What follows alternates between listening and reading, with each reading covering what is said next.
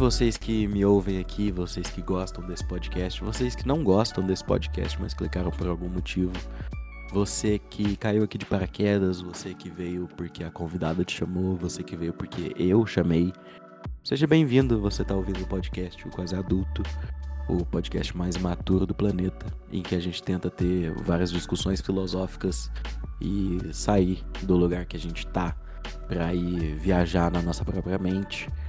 Hoje eu decidi que o assunto ia ser amor. A gente tá quase que no episódio 75, não sei nem, acho que estamos no 73, 74. E eu nunca falei sobre esse tema, eu acho que é um tema que mexe muito com a minha cabeça. É um tema que vale outras discussões com outras pessoas, com outros pontos de vistas. Mas eu decidi fazer isso hoje porque é, existem pessoas que a gente consegue ter conversas interessantes e que nos agregam muito. E uma dessas pessoas é uma amiga minha, que é estudante de psicologia, que há muito tempo a gente conversa e. Tá ligado aquelas conversas que você explode a cabeça e você fica, nossa, sim, tá ligado? Nossa, você me entende, entendeu?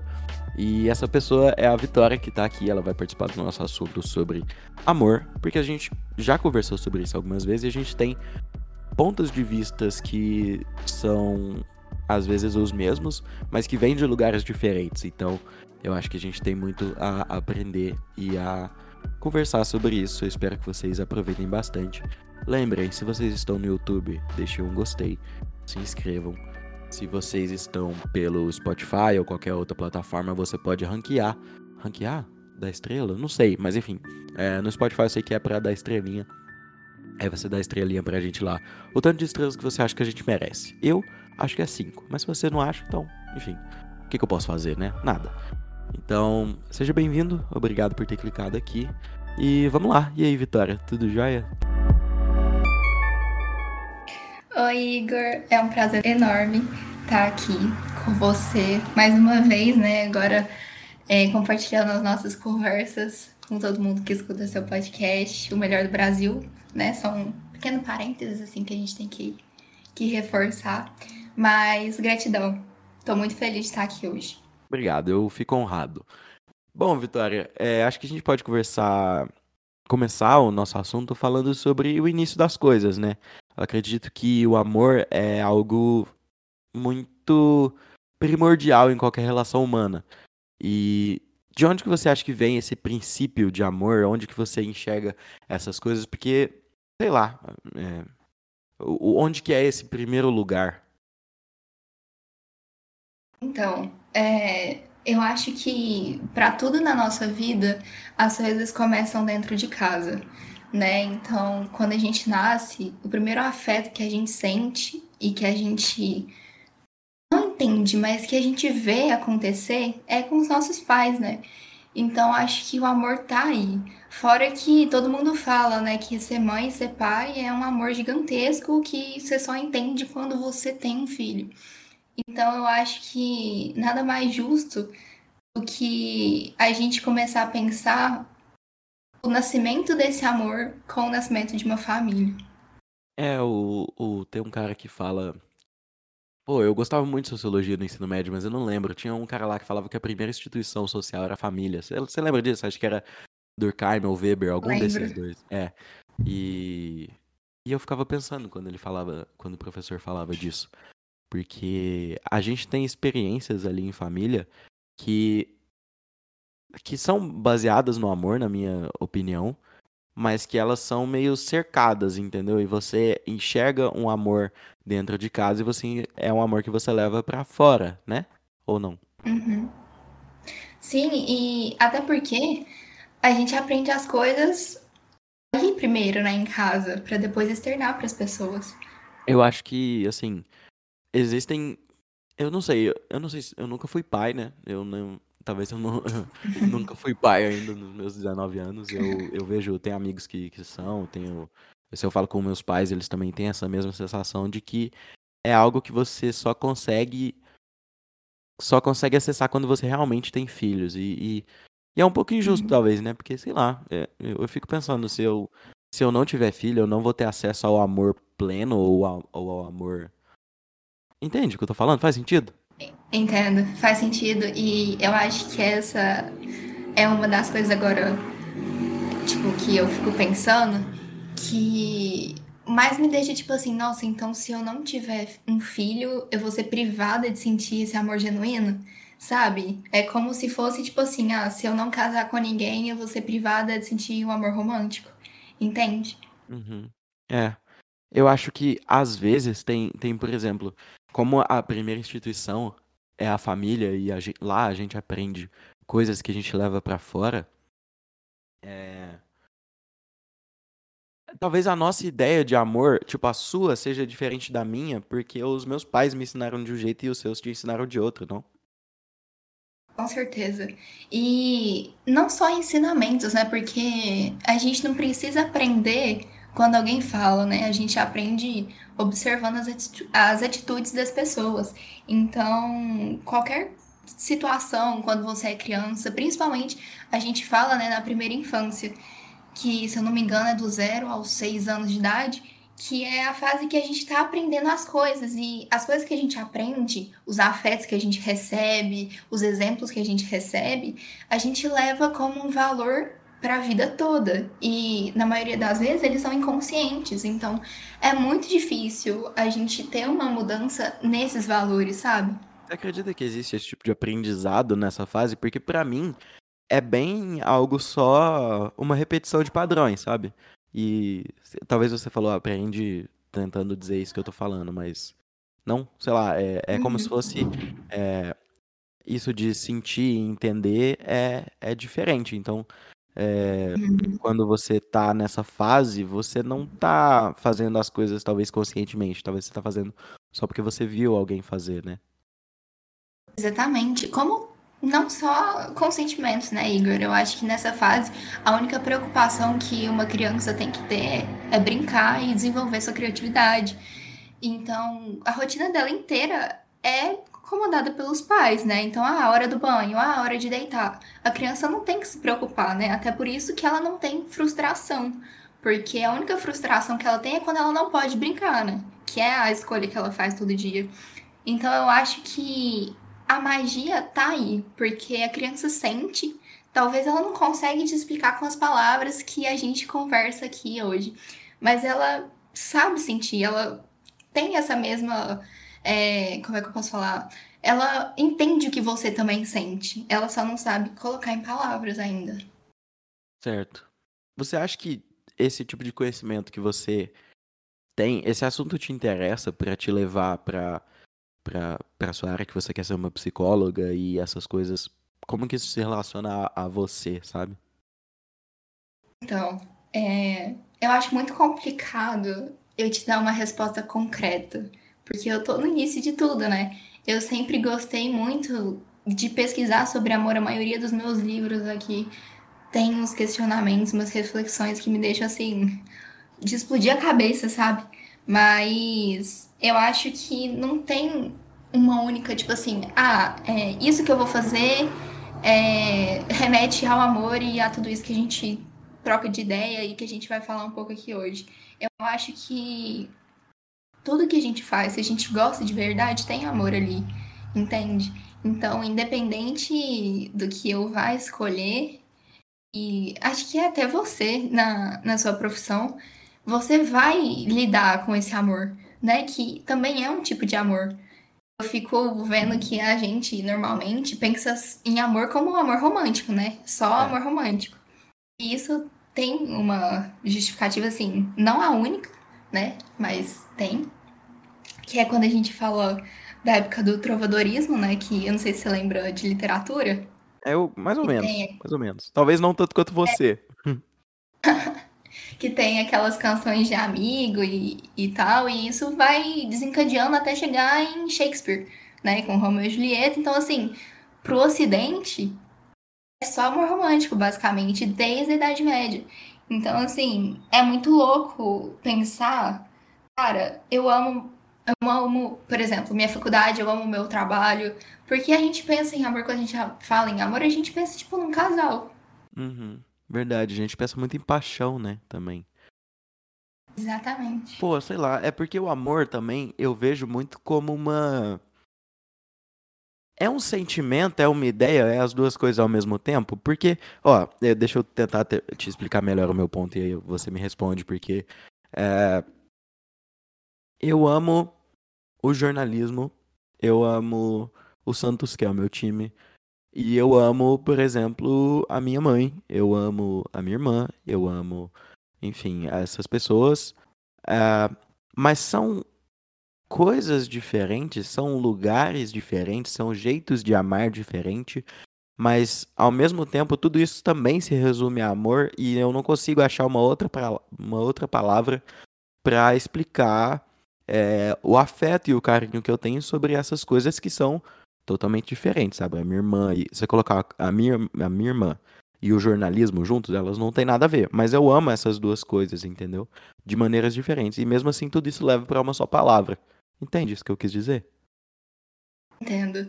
E eu acho que você meio que falou o que eu ia falar, né? Porque a gente tem uma única palavra, que é amor, tudo. Então, assim, sei lá, eu amo meu curso, eu amo psicologia. Só que a gente sabe que não é o mesmo amor, tipo assim, de você amar um irmão, igual você falou, de você amar sua mãe, de você amar seu time de futebol. Então, assim, é, eu acho que fica muito. É uma palavra muito. É, é muito pequeno ter só uma palavra para descrever, pra descrever, tipo, todo esse sentimento que a gente sente, sabe? Toda. Porque acaba que é tão forte que afeta nosso físico também, né? Tem a questão biológica aí que não deixa de fora. Então eu acho que é muito pouco simplesmente amor, sabe? É, eu acho sei lá, talvez falta palavras no, no nosso português ou, ou, coisas. Não sei se em outros idiomas e outras linguagens eles têm coisas é, relacionadas a isso que venham de um mesmo lugar, né? Que é, sei lá. É... O afeto talvez seja maior do que o amor, né? Talvez porque uhum. tem mais coisas que a gente sente afeto do que coisas que a gente diz que ama, né? Então talvez a gente precisa achar no afeto a seta que vai pro amor e bifurcar o amor em outras áreas, sabe? Sei lá, o amor é, profissional, o amor romântico, o amor. É... Sei lá, fala outro amor aí, eu não sei, mas enfim. É, era isso que eu. É, o amor Sim. romântico e o amor familiar são, são plenamente diferentes. São diferentes. E assim, é uma coisa também que você tava falando e eu tava pensando, eu acho que a gente tem uma visão de amor como eu já falei, né, a maior parte delas amor romântico, mas que tipo assim, o amor é um sacrifício, sabe? Tipo assim, dói amar alguém. Porque, por exemplo, igual vou dar um exemplo assim que eu não sei se vai fazer muito sentido, mas eu acho que você vai me entender. Quando, por exemplo, a mãe vai parir um filho, dói, né? Tipo, não que eu tenha filho, eu não sei, mas eu gosto de assistir é vídeo meio, de parto. É meio nossa, Deus me livre. é, nossa, eu não achei que você ia falar que gosta de ver vídeo de parto hoje, não, mas. É. Caraca. Mas é porque. É, mas tipo era, assim, é... é uma adrenalina muito louca. Uhum. Sabe? E aí, tipo assim. Igual quando o filho cresce e tal, a mãe normalmente, eu já ouvi casos falar, ah, mas doeu de parir, sabe? Tipo assim, dói como, né, se fosse, dói te amar. Porque aquele momento ali tava nascendo o amor dela pela criança, sabe? Uhum. Foi um momento, tipo assim, que ela viu, tipo, que ela conseguiu tocar e tal, então. Enfim. É, eu acho, acho que. Muito isso. Uhum, mas. Mas o amor também, é, às vezes ele é uma escolha também, sabe? Às vezes você, se isso existe uma palavra para isso, mas você se submete a condições que você pode estar apaixonado ou amando alguém, mas é, amor, eu acho que o amor paterno, o amor familiar, ele não é, ele é mais difícil de ser escolhido, né? Eu acho que é mais difícil você escolher se você ama seu filho ou não. Então talvez por isso que as mães sofrem tanto, né? Nossa, mãe sofre demais. Eu, eu, morro de dó. Um abraço aí para todas as mães, inclusive o último episódio é com minha mãe. Se você não ouviu, ouve lá que ficou excelente. É, enfim, Fofos. mas é, mas não é, é. Você não tem essa sensação de que às vezes amar é uma escolha? Eu acho que não é fácil escolher, porque, por exemplo, é, existem muitas relações tóxicas, né? Uhum. E é uhum. muito difícil para a pessoa que tá dentro dessa relação É, talvez ela até enxergue que não seja bom para ela o que ela tá vivendo, mas ela não consegue dizer não, entende? Então, assim, é um, é um processo muito difícil, porque por mais que eu tenha meu pezinho ali de acreditar que amar é escolher, é, eu acho que às vezes o sentimento de amor, tipo assim, que a pessoa sente, por exemplo, nessas situações, talvez não seja, tipo, igual o povo falar, ah, o amor é cego, né? Uhum. Eu acho que não é isso. Eu acho que amor é leve, sabe? Igual o que eu tava falando antes de a gente achar que amor é um sacrifício, é um sofrimento. Eu acho que a gente sempre foi, tipo, induzido a pensar igual, tipo, comédias românticas e tal, que, tipo, dá tudo errado e a pessoa ainda, tipo, ama a outra e no final eles têm um final feliz, sabe? Eu é. acho que a gente sempre acreditou que para amar alguém, para estar com alguém, principalmente no quesito agora amor romântico, você tem que passar por momentos difíceis. E é. às vezes esse momento difícil não tem que acontecer sabe? Então talvez seja ali uma paixão, que é diferente de amor, né? Que te move naquele momento, mas não amor, porque tem que ser leve uma relação, sabe? É, eu. Eu tenho uma mensagem favoritada da minha mãe de 2017, que eu tava triste com essa coisa do, do amor romântico. É, eu tive, sei lá, uma das 15, 20 decepções amorosas que eu tive é, em que ela me mandou a seguinte mensagem, no seco. É, ela disse: Se te faz sofrer, não é amor. E eu fiquei com essa mensagem por muito tempo no meu telefone. Eu perdi ela num, num desses, numa dessas trocas de telefone. E isso sempre fica na minha cabeça. Eu acho que é uma coisa que eu nunca vou esquecer, porque eu também não, não, não gosto de, de assemelhar o amor à dor. Sendo que muita gente é, assemelha, sabe? E é igual a gente tem aqui na, na pauta, né, anotado, que para manter um amor é, é preciso sacrifício, mas uhum. não é preciso também que você. O sacrifício não é da sua própria sanidade, não é o sacrifício da sua pessoa, não é, o, não é a dor eterna que vai te levar a ter um amor, sabe? Não é você ficar se machucando e essas coisas. É, porque é, é igual a minha mãe me disse. Eu acho que se te faz sofrer, não é amor. E você vai descobrir isso com o tempo. E eu realmente descobri. Eu acho que é, faz sentido pra caramba, não? Sim, sim. E você falando disso me lembrou é, que eu tá. Eu ainda tô, né? Agora a gente tá parado um pouco por conta, enfim, de férias, julho e tal. Mas tem um projeto muito massa aqui em Uberlândia que chama Mundo Circo, que atende crianças com autismo, né? E fazem trabalho de arte, cultura, enfim. E aí eu fui convidada para fazer parte de uma roda de conversa com os pais dessas crianças. E é muito louco você ver. É, você estava falando da mensagem que a sua mãe mandou, eu lembrei da fala de uma mãe que ela virou pra gente, a gente tava fazendo uma roda de conversa e elas estavam falando o quão é difícil pra, pra sociedade entender, né? A, o posicionamento daquela criança, o comportamento daquela criança, porque, né, normalmente as pessoas que não convivem assustam, enfim, não sabem como lidar. E aí a mãe, ela, ela tava falando, né, nossa, às vezes a gente paga mico, mas não é mico, sabe? É, é meu filho. Então, assim, ela se desdobra em, em milhões. E ela falou uma coisa que eu até anotei nas notas do meu celular. E ela falou assim que o amor a gente tem que ter, que elas têm que ter com os filhos dela, elas aprendem a ter. Porque não é uma criança como todas as outras que eu falo, tipo assim, que a gente convive, sabe? É muito difícil a gente conviver com uma criança autista. Porque normalmente elas não saem de casa porque os pais não conseguem lidar, enfim. Então é muito isso, sabe? O amor a gente ele é flexível, ele pode é, é uma escolha, né? Além de, uhum. de ser um sentimento, é uma escolha. É, e eu acho muito muito lindo essa, essas situações, esse tipo de coisa, porque mostra a a flexibilidade mesmo que você disse essa palavra, né? Flexibilidade da, das coisas e que e como que o, o amor ele vai se encaixando é, em diferentes espaços, sabe? É como se fosse É, se, o, se o amor fosse uma coisa, talvez ele seria uma moeba, sabe? Tipo, ele seria Sim. flexível e, sei lá, ele poderia se estender num plano, poderia caber num potinho, sabe? Em diferentes locais.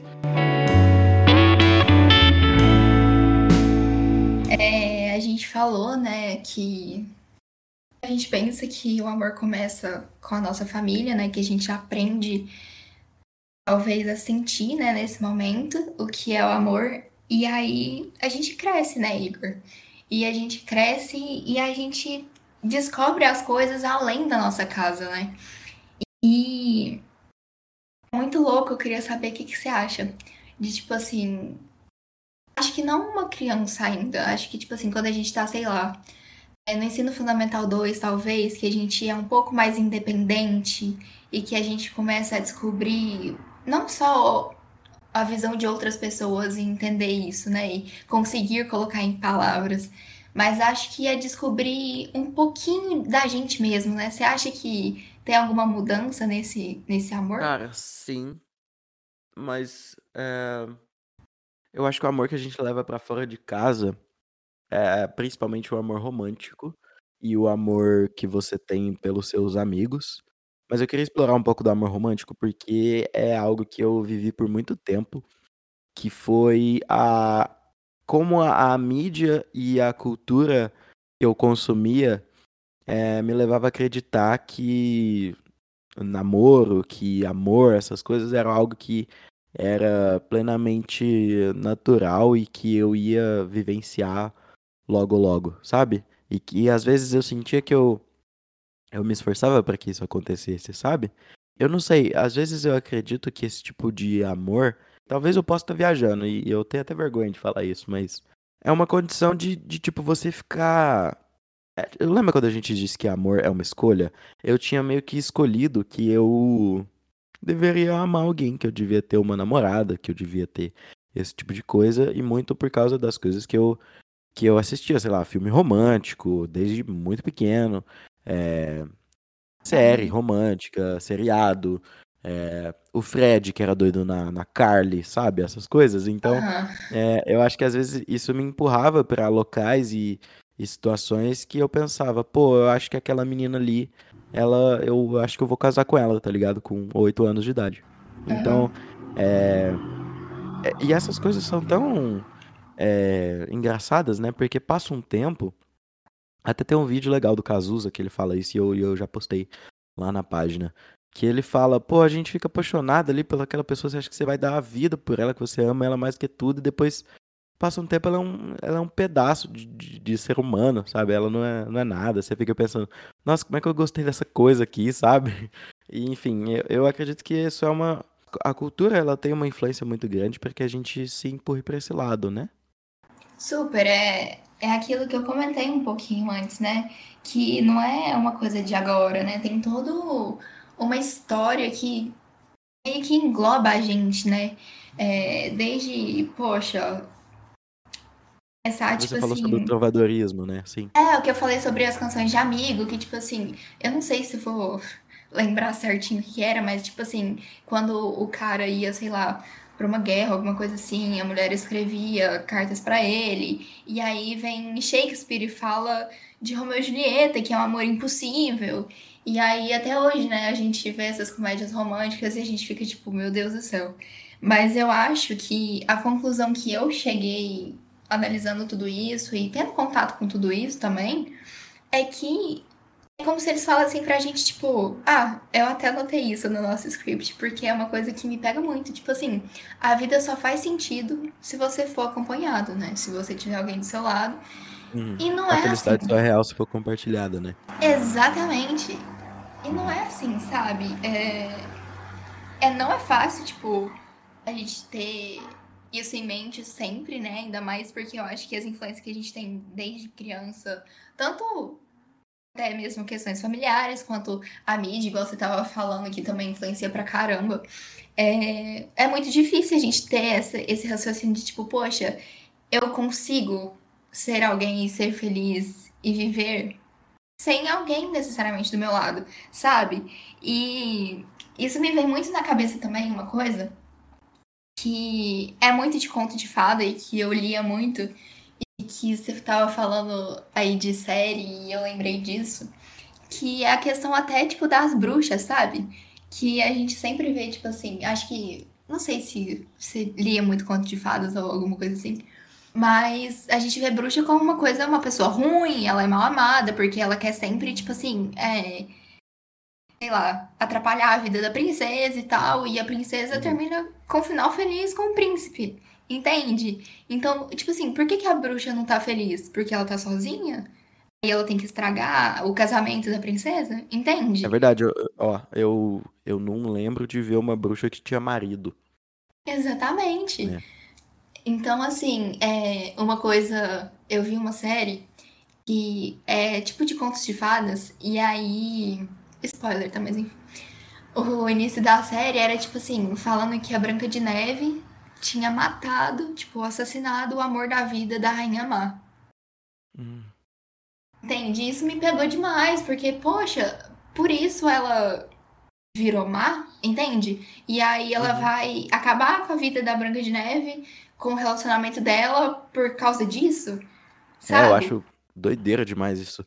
Porque a quando a gente fala sobre cultura e mídia, essas coisas, é, é simples, mano. Pega seu Spotify e as 10 músicas mais ouvidas. Quais delas que não falam de amor romântico? É muito difícil. É muito difícil. É muito comercial. O amor, ele é muito. Ele é.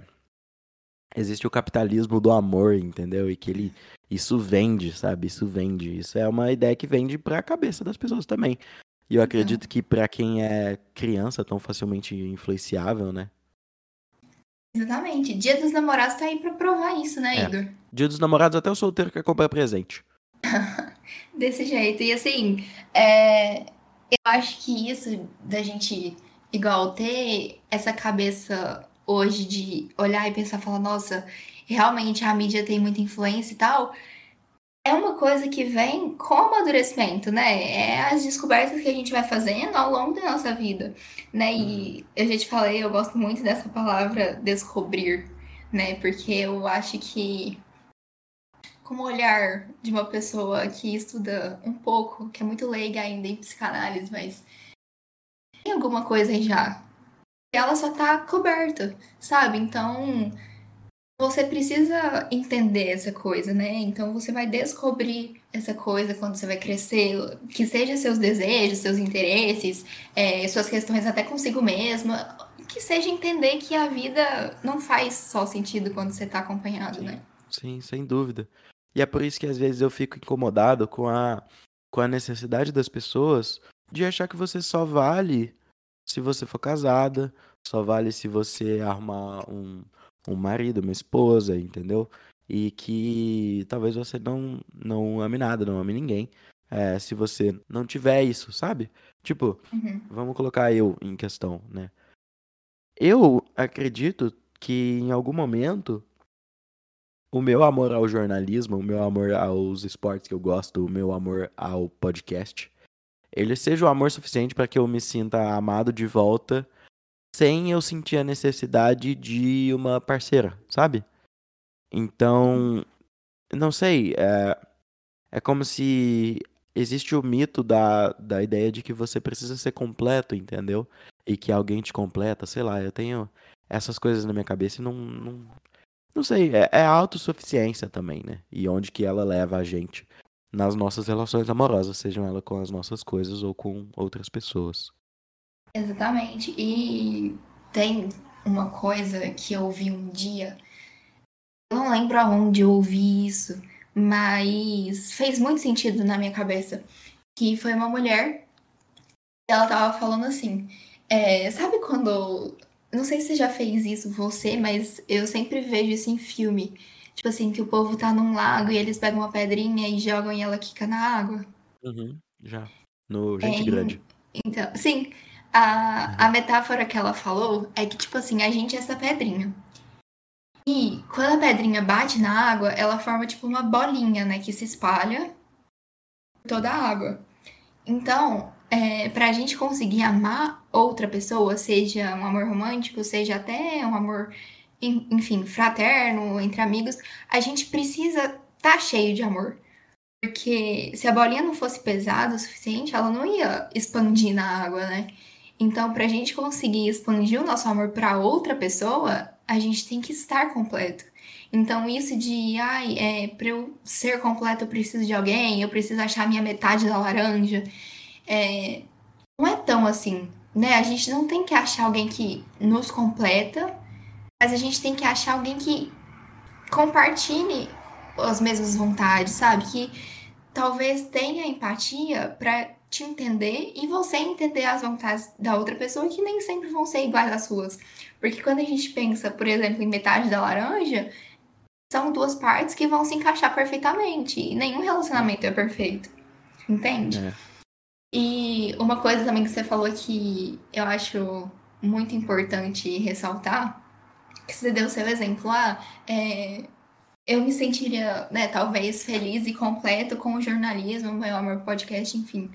Agora, por exemplo, se eu falar que eu também me sinto completa com a psicologia e com todas as coisas que eu gosto de fazer, o que, que isso vai significar para a sociedade, entende? Tipo assim, uma mulher uhum. falando que ela se sente completa sem precisar de ter um relacionamento, de ter um casamento. Então ainda é muito difícil, ainda tem muita coisa que, tipo assim, as pessoas olham torto, sabe? É uma coisa tão simples. A gente não precisa seguir os padrões para ser feliz.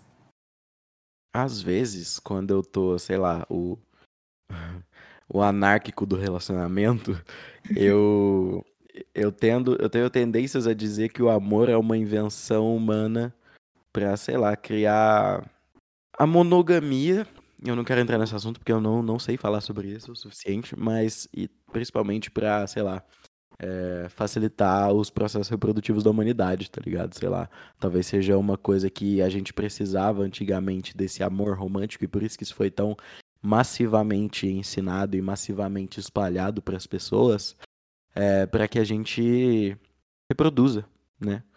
Pra, eu, não sei. É... Eu, quando eu tô. É, é igual eu falei, quando eu tô o anárquico do relacionamento, eu, eu penso esse tipo de coisa, entendeu? Mas não, não necessariamente. Não, não é o meu estado natural de pensamento.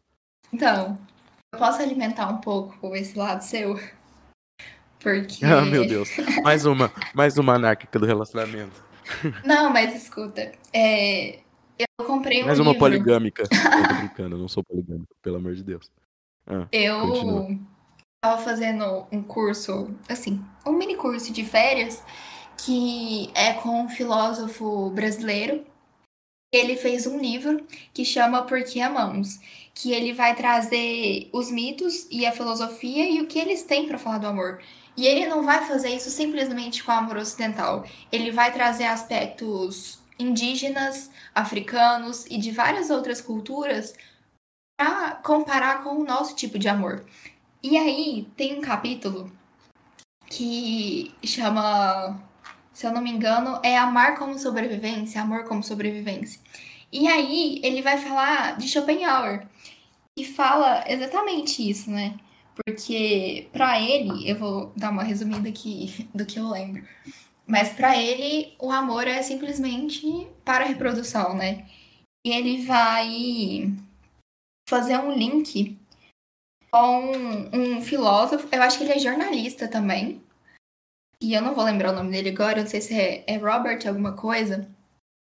E aí eles vão falar, né, que o amor não é nada além de uma reprodução para manter a espécie, né? Então, assim, uhum. existem várias, várias teorias, várias. Enfim, várias pessoas que questionaram isso, é. né? E eu não, eu não sou o primeiro anárquico do relacionamento.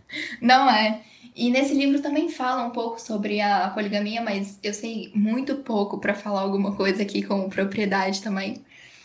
Mas enfim, eu é, acho como... que. Desculpa ah. te, te ah. interromper. É porque.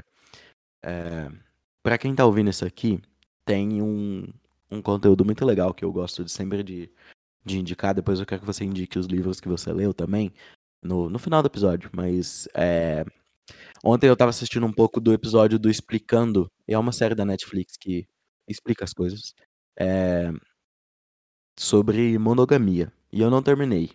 Então, talvez pegue, pegue no embalo disso que a gente tá falando, se você é um, um entusiasta da poligamia ou se você tem se você quer questionar essas coisas e tal, e eu sempre incentivo as pessoas a questionarem tudo, é... vai lá e assiste, mano. Eu vou assistir também, mas é porque eu não terminei, enfim. É uma boa recomendação aí, ok? É... Pode continuar, desculpa te interromper. Imagina. É...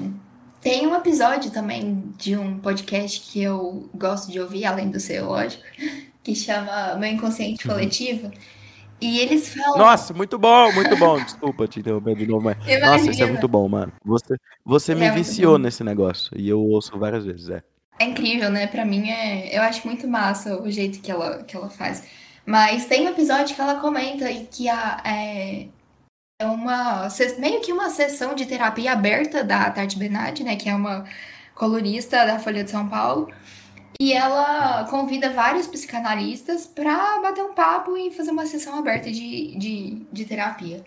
E aí ela comenta num episódio o relacionamento com o marido dela, que ela acha que, enfim, tá para acabar, que não sei o quê, mas que ela ainda gosta muito dele. E aí a psicanalista, que eu não vou lembrar quem é, fala que ela acredita que talvez o mundo da monogamia esteja acabando, né? Mas enfim, não tenho mais conteúdos para comentar sobre.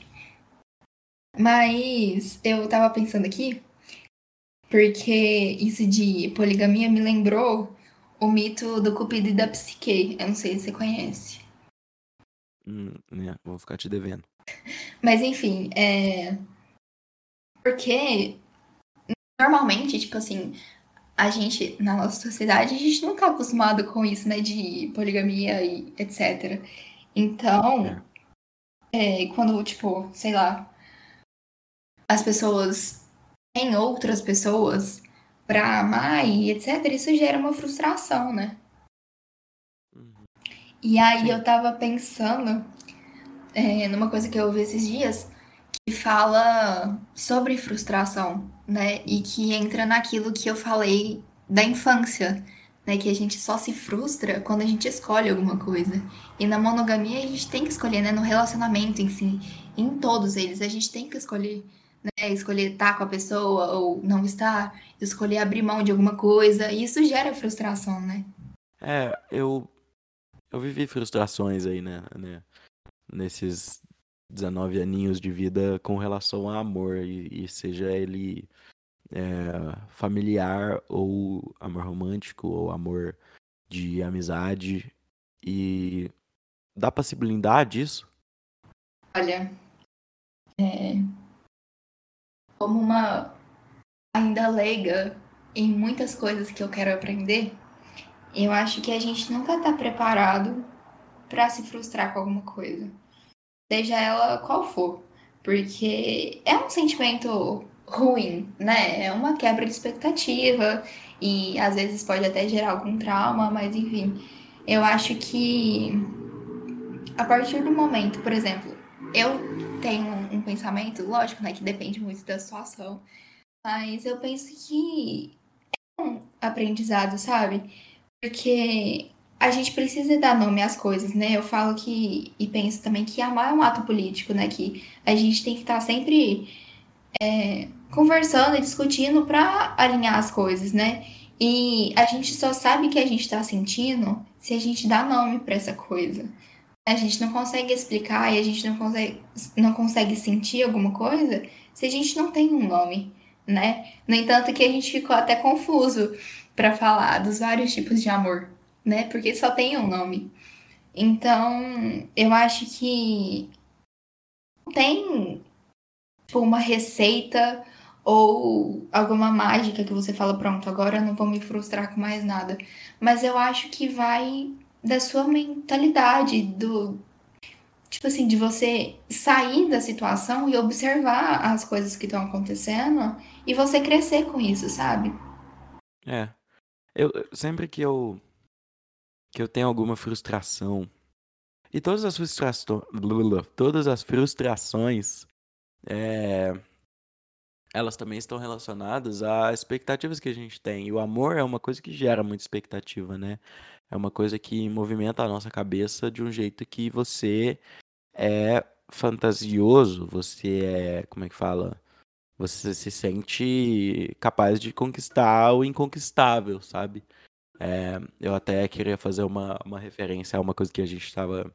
que eu conversei com você esses dias, que tem um, um neurocientista que é o, o Pedro, Pedro Calabresa, ele é famoso, todo mundo já deve ter visto alguma coisa dele, que ele fala que o, o, o amor, o estado de paixão, de estar apaixonado, ele inibe é, reações no córtex pré-frontal e o pré-frontal. Eu, desculpa aí, eu tô fazendo fonoaudiólogo, vou aprender a falar direitinho, mas inibe essa parte do cérebro. E outra coisa que também faz isso é o álcool.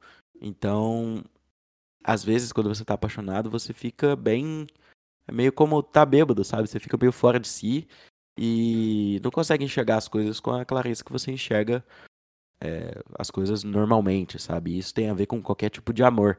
Porque as suas expectativas ficam altas, porque você enxerga coisas que não existem, e sejam elas boas ou negativas, né? Então, é, é um estado de, de demência mesmo. E, e é meio é meio forte essa parada e, enfim, como que a gente faz para lidar com essas frustrações? Quando você fala, ah, quando a gente tá apaixonado, igual você, você citou que acontece, eu não acho que é provém do amor. Pra mim, isso é paixão, né? É, isso aí. É que por é isso que eu falei apaixonado. Exatamente, que é aquele é. início, é. né? Eu acho que a gente não ama alguém de cara.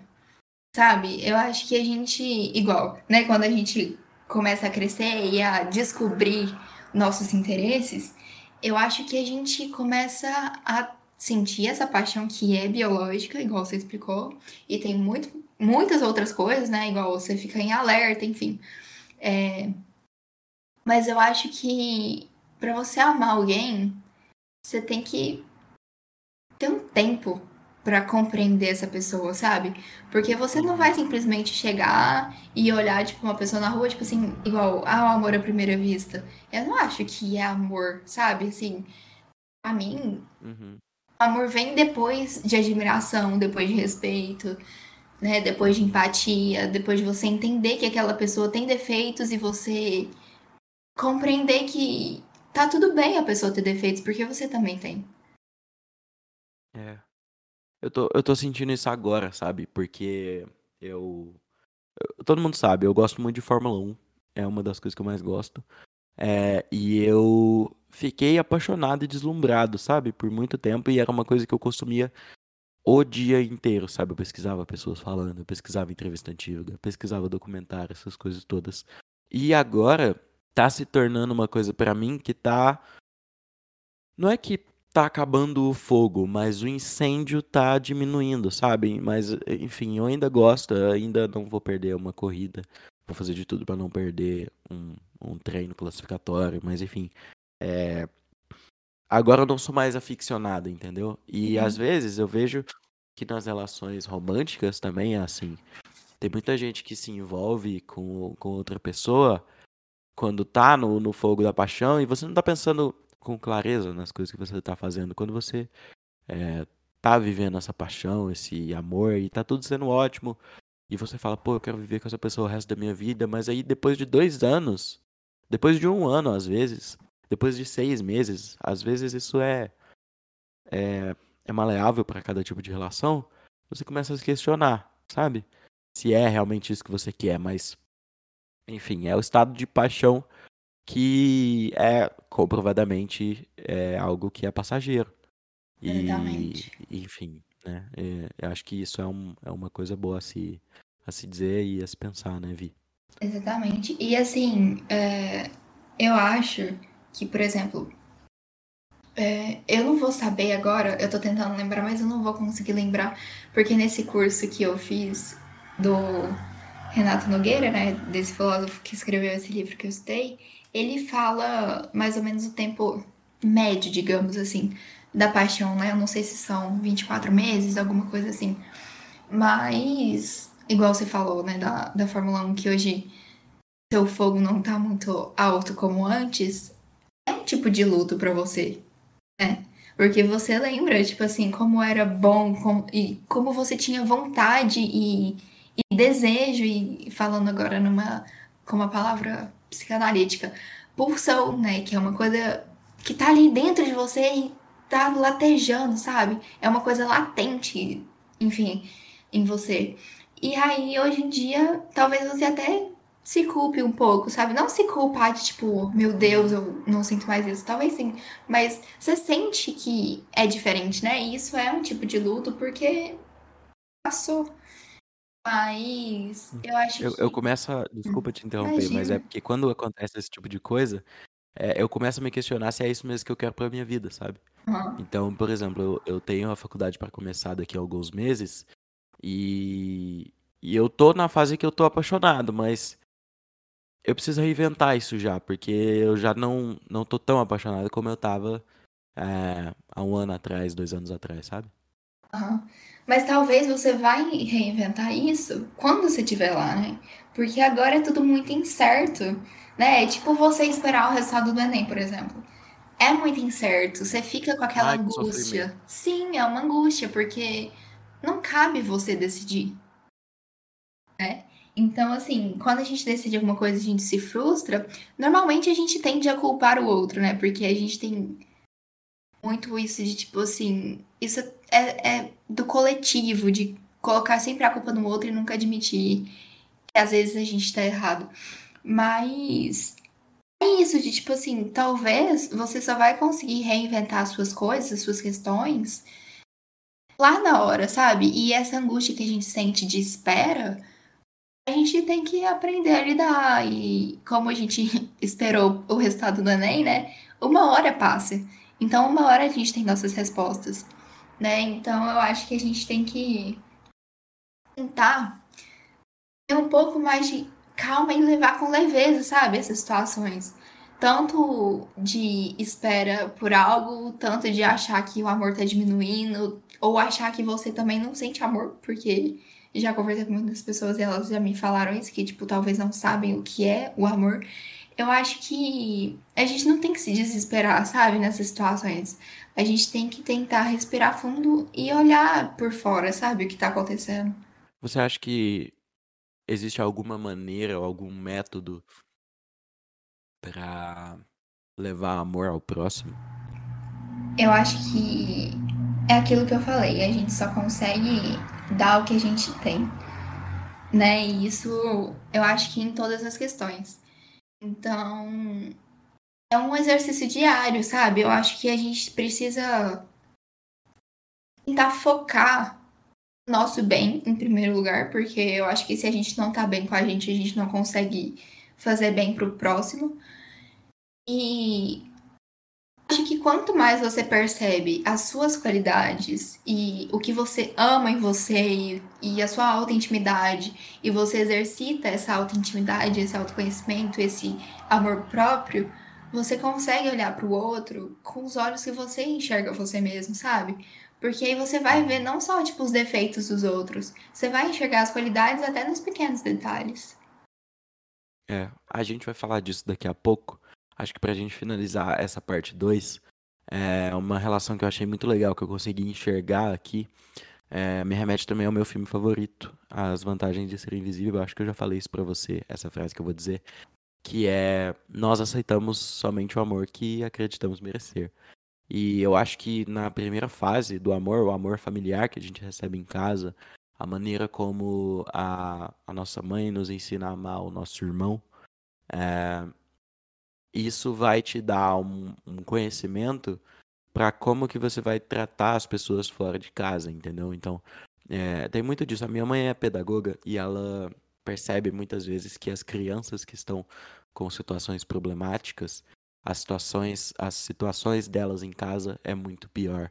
Então, às vezes, o comportamento violento da criança ele é refletido na violência que os pais têm em casa, sabe? Então, é, para a gente levar amor ao próximo, a gente tem que sentir e a gente tem que receber amor dentro de casa. E dentro de casa isso não quer dizer apenas amor familiar. Você pode ter um amor dentro de casa, na escola. Sua casa, eu acredito que seja você. Então, onde você se sentir confortável é onde você vai conseguir espalhar esse amor para as outras pessoas. E, né? Você quer completar alguma coisa? Eu quero. É, quando você estava falando da visão da sua mãe e do que ela consegue enxergar, eu lembrei de uma fala da minha professora. Ela até agora foi uma das minhas favoritas da faculdade. E ela falou que é aquilo, né? A gente só recebe o que nossos pais aprenderam e receberam, e enfim, né? Isso é um ciclo hereditário. Mas ela fala também que a consequência do que a gente vai fazer, não quando criança, porque a gente não consegue ter esse entendimento quando criança, por isso que a gente repete ou a gente reprime o que a gente vê em casa. Mas quando a gente vai ganhando um pouco mais de maturidade, a gente consegue fazer diferente. Porque não é porque você nunca recebeu que você não pode aceitar esse fato que ele infelizmente não vai mudar, mas você pode começar, sabe? Então, por mais difícil que seja a situação, ou por mais que você se sinta às vezes inseguro, ou que não sabe o que fazer, ou que talvez você está perdido porque aí eu nunca recebi amor, eu nunca recebi afeto. Eu acho que culpar alguém ou a si mesmo não é a solução, sabe? A solução é talvez não entender, mas aceitar e saber que a partir do momento que você tem uma maturidade, um entendimento, você pode fazer diferente, sabe?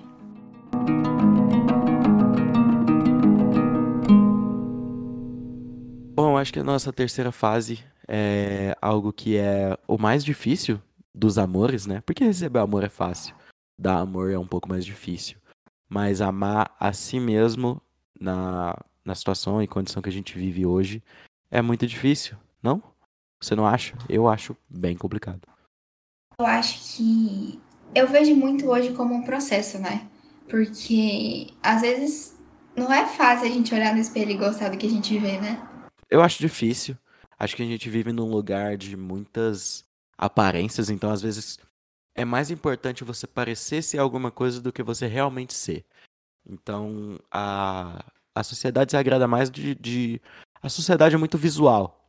E ela quer ver você bem, ela quer ver você sendo uma pessoa feliz, ela quer ver você sendo uma pessoa é, malhada, às vezes, né? Então, uhum. talvez isso, isso explica vários outros tipos de preconceitos. Mas é, o que, que vale mais é, na sua cabeça? É a aceitação do próximo ou é a sua própria aceitação? Isso depende muito do, do, do histórico que a pessoa tem. Mas eu consigo enxergar momentos da minha vida em que eu era amado e não me sentia amado e eu consigo olhar maneiras que maneiras não momentos em que eu não era amado mas que eu me amava sabe e momentos de que eu vivia as duas coisas ao mesmo tempo mas como que, como que se dá essa construção? Como que a gente consegue se amar? É uma pergunta muito difícil, mas eu quero explorar isso dentro da sua cabeça. Olha, é, eu acho que todas as vezes que a gente já trocou uma ideia sobre isso, eu nunca cheguei numa conclusão certa, sabe? Mas eu penso que, tipo assim, lógico que faz falta a gente ver pessoas que nos amam, por exemplo, a gente sentir amor dos nossos pais, amigos, enfim. Mas eu acho que se a gente começa a olhar os nossos pequenos detalhes e se a gente sabe o que, que a gente se sente bem fazendo, eu acho que a gente consegue melhorar um dia ruim, por exemplo, sabe? Porque amor próprio é um, é um processo. O autoconhecimento é um processo, a autointimidade é um processo, até porque a gente muda todo dia. E não só a gente, né? Como a sociedade também. Então a gente tem que lidar com, poxa, é, será que eu, se eu, tipo, vestir essa roupa que eu quero vestir, será que as pessoas vão me julgar? Será que as pessoas vão né, estar comigo? Enfim, eu acho que A partir do momento. Spoiler, Ah. spoiler, spoiler. Vão julgar. Mas aí é que tá. Você vai deixar essas pessoas te afetarem? Uhum, isso aí. Entende? Porque assim, se você tá satisfeito com o que você tá vestindo, por que, que a opinião do outro vai ter mais importância que a sua? Entende? Uhum. Eu acho que é, é um exemplo claro, eu acho. Acho que é um exemplo claro de, de como o amor próprio ele, ele age, né? A, a- Voltando um pouco para sociologia, é, o fato social do Durkheim, ele era algo que, que foi algo que me apresentou a palavra coercitivo, né? Que é a, a coerção social, é a- o julgamento da sociedade, a maneira como a sociedade vai rea- reagir à atuação do indivíduo nela. E às vezes a coerção ela vai ser dura, mas você pode ser mais duro que ela, entendeu? Você pode ter uma capacidade de, de blindagem de certas coisas que, enfim, é, é, depende do, do meio que você está inserido. Mas, por exemplo, vamos, vamos supor que eu coloque um brinco. Em alguns locais eu vou receber uma coerção, em outros eu não vou.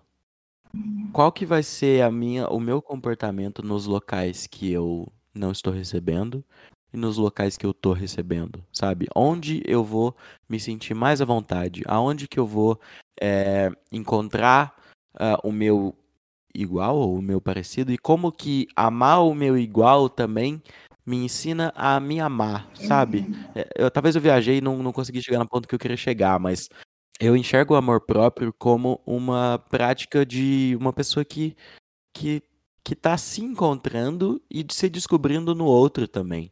Então você aprende a, a, a olhar para o outro, achar o outro bonito, achar a confiança que o outro tem no que ela tá sendo e fazendo bonita. E assim você construir a sua própria personalidade, né? A nossa personalidade, eu não acho que ela seja é, puramente genética e que todo mundo é diferente. Eu acho que a Não gente é é. uma coxa de retalho também. Spoiler, não é. Então, é. Eu viajei, eu viajei, eu viajei, mas enfim, mas fala aí o que, que você acha. Então, é... eu acho que. Porque vai muito de pessoa, né? Vai muito da cabeça da pessoa que tá, enfim, vivendo em sociedade, né? no caso, todos, mas vai muito de como a gente deixa as coisas nos afetarem, sabe? Lógico que tem opiniões de pessoas que vão importar mais pra gente do que de outras, lógico. Mas eu acho que tem coisas que a partir do momento que a gente sabe que a gente gosta, tipo, é, gosta de falar, "Ai, se você quer muito furar a sua orelha, muito, muito, muito, muito, muito, e você sente que vai se sentir bem com isso e tal, tipo assim, se as pessoas começarem a falar, começarem a julgar, talvez isso nem vai sentir tanta importância pra você. Tipo assim, o que aconteceu comigo é, eu tenho umas boas tantas tatuagens, né? Não são muito grandes, mas tenho muitas. É, E existem vários julgamentos, né? Tipo assim, ah, você tá sujando seu corpo, ai, olha o que, que você tá fazendo. E aí eu simplesmente, tipo assim, eu entendo a, a visão dessa pessoa, né? Porque ela foi criada talvez em um, em um momento de vida diferente do meu.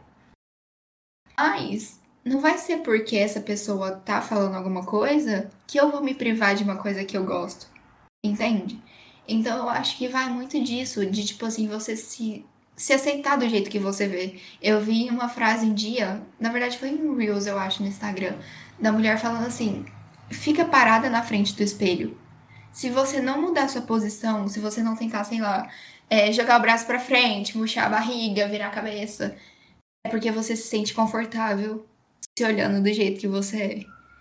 Isso é muito louco, né? Porque sempre que a gente, sei lá, vai tirar uma foto, vai fazer alguma coisa, a gente, né, tenta mudar. Faz. Exatamente. Então, pra que mudar como a gente é se a gente tá nesse processo? Mas é um processo, né? Igual eu falei, não é fácil você simplesmente parar na frente do espelho e ficar, tipo, imóvel e falar, é isso aí, cara, eu amo você, sabe? É, é isso aí. é verdade.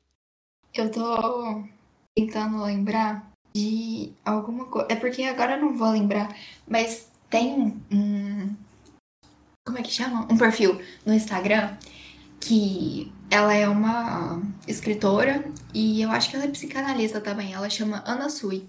Ela tem uns livros muito massa que eu quero ler depois. E ela faz vários posts e a maioria deles é sobre amor. E eu acho que lendo essas coisas e observando né, as situações é onde a gente talvez aprenda a lidar de uma maneira mais leve com todo esse processo, sabe? Porque não é difícil, tipo, um dia a gente acordar e decidir falar, ah, hoje eu vou começar a me amar. Assim, não dá assim, sabe? Não é um virar, virar a chavinha, é tipo, é, para mim é como uma borboleta, né?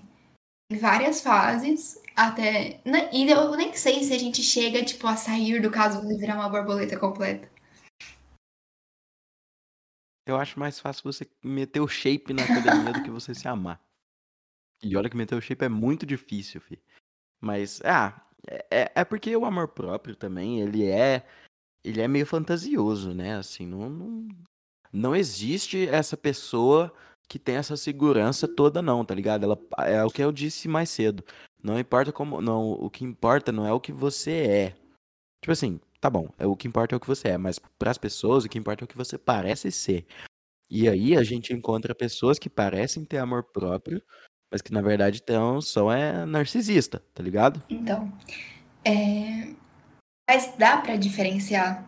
Eu acho que eu tinha, às vezes eu ainda tenho muito isso de tipo assim pensar, nossa, mas será que tipo assim, isso sou eu tipo, exercitando meu amor próprio ou é meu ego, tipo, tomando posse da situação? Entende? Porque eu acho que muitas vezes a gente, pelo menos eu fui ensinada muito assim, tipo assim, às vezes não. Uma situação simples. É, você tá num restaurante com, sei lá, seus tios ou amigos, enfim, é, pais de amigos, e aí você, tipo, eles perguntam, ah, o que você quer comer? Eu era do tipo de falar, tipo assim, ah, pode escolher sabe? Porque, tipo, eu fui ensinada, tipo assim, não pedir nada, não. E às vezes, poxa, eu não posso escolher, tipo, o que eu quero comer. Eu não posso escolher, tipo, tomar uma água ou beber um suco que eu goste. Tipo assim, entende? Então são coisas simples que às vezes a gente pensa, tipo assim, nossa, mas será que eu tô sendo, tipo, egoísta ou alguma coisa assim, ou orgulhoso? Mas às vezes não, sabe? Só que saber diferenciar isso também é complicado. Por que, que o amor próprio ele parece ser o mais difícil? Olha, acho que a gente tem muita coisa na gente que a gente não aceita, sabe? E talvez que a gente nem saiba o que a gente tem. É, eu tava falando isso esses dias com uma amiga minha, né? Que ela, tava, ela tinha saído da sessão de análise dela. E aí eu fui e antes dela fazer a terapia, ela me falou que tava entrando, né? Que ela faz online. E eu falei assim: é... boa sorte para conhecer os seus outros eus. Né? E eu fiquei com isso na cabeça. Que horror! que tipo de coisa que você fala para alguém que tá, que tá numa situação dessa? Estudante de psicologia, Igor. Minha mente, ela, ela é um é. pouco mais além é nesse sentido. Mas eu fico pensando que é sobre isso, sabe? É você aceitar os seus outros eus. E é você entender que por mais que você talvez não goste muito deles, lógico, né? Se for tipo uma coisa que você consiga mudar e possa mudar, e lógico, você tem sempre que tentar evoluir para melhor, né? Mas eu acho que a gente também tem que aceitar que a gente não é perfeito, entende? É. Talvez esse seja o principal ponto, né? É daí que a gente tem que sair que a perfeição ela é uma uma ideia inalcançável, sabe? Eu acho que às vezes os momentos que eu mais tenho conforto comigo mesmo é quando eu entendo as minhas limitações. E eu entendo que beleza, eu não posso mudar como a minha cara é, por exemplo. Mas eu consigo ser o mais cheiroso possível. Eu consigo me vestir o melhor possível. Eu consigo ter o melhor corte de cabelo possível. Isso eu tô falando de, de física, né? Uhum. Mas é, é um exemplo, né? Mas. E outras coisas. É, eu consigo não ser a pessoa mais inteligente da sala. Então, eu não vou fazer a faculdade de medicina. Então, eu não vou ser um médico. Mas, eu consigo ser inteligente o suficiente para ser um fisioterapeuta foda. Tá ligado? E pra ser o melhor que eu consigo ser nessa área. E, enfim, é, eu consigo me destacar ali e não ali. E tá tudo bem, tá ligado? Cada pessoa tem uma função social e a minha carga é essa, a minha mochila tem esse peso.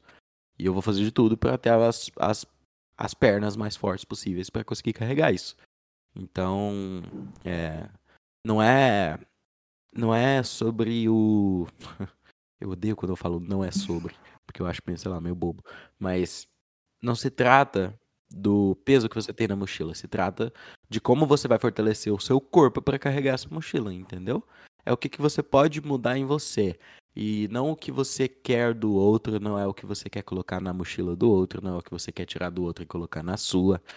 Tô errado? Tô, tô meio bobo? O que, que você acha? Eu acho que você tá muito certo, porque a gente tem que sonhar com os pés no chão, né? É, eu, eu já ouvi muito isso. E eu acho que a gente tem que sonhar assim. A gente, mas eu acho que a gente tem que aprender a reconhecer o que a gente consegue fazer, sabe? E reconhecer isso é alta intimidade, é autoconhecimento. E não é tipo, nossa, eu sou orgulhoso, eu sou egocêntrico. E talvez esse, né, esse amor próprio, esse autoconhecimento, porque é uma posição de vulnerabilidade, né? Tanto como a gente estava falando, né, na, na, nas outras partes de você amar o outro, mas também de você amar a si mesmo, né? Porque você tem que estar tá vulnerável. Acho que ele, nos momentos mais difíceis da nossa vida, é que a gente aprende quem realmente a gente é, né? E aí uhum. eu lembrei, é, tem uma frase no, num dos livros de Freud que é o mal-estar na cultura, né? E aí ele fala sobre isso, né? De da gente estar desprotegidos. E aí, se você me permitir, ler ela rapidinho, porque eu tenho ela guardada as minhas notas no meu celular, do tanto que eu gosto dessa frase. Ele fala assim: é, Nunca estamos mais desprotegidos ante o sofrimento do que quando amamos. Nunca mais desamparadamente infelizes do que quando perdemos o objeto amado ou seu amor. Então eu acho que, tipo assim, quando a gente igual você falou, né? Nossa, mas eu sou inteligente, mas sei lá, eu não passaria em medicina e tal. A gente não tem que se frustrar por isso, a gente não tem que perder a nossa chama o nosso sentimento, sabe? Tem outras coisas que a gente é capaz de fazer e que a gente talvez se daria muito melhor fazendo do que, sei lá, talvez uma faculdade de medicina, entende? Então eu acho que o amor próprio é muito além de a gente, sei lá, se amar, mas é da gente entender o nosso limite da gente saber colocar o nosso limite nas situações e da gente entender que a gente vai estar tá vulnerável para as coisas, sabe? A gente vai estar tá desprotegido, que tá tudo bem a gente sofrer com isso se tiver que sofrer, porque a gente vai aprender, né?